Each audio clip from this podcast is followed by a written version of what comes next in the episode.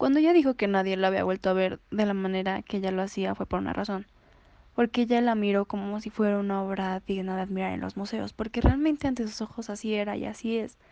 Llámalo como quieras, amor, enamoramiento, tal vez cariño, todo se reduce a que en los ojos de la persona correcta siempre serás una obra de arte.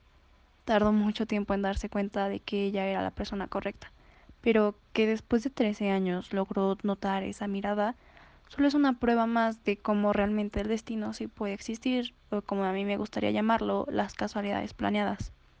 La mirada nunca cambió, porque ese tipo de mirada realmente es el corazón viendo a través de los ojos, esa mirada que no se oculta porque ni siquiera sabes que la tienes.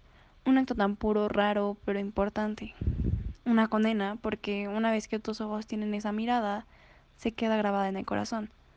Que incluso si dejas de ver a esa persona, tu corazón solo estará guardando el momento para volver a admirar su pieza de arte favorita.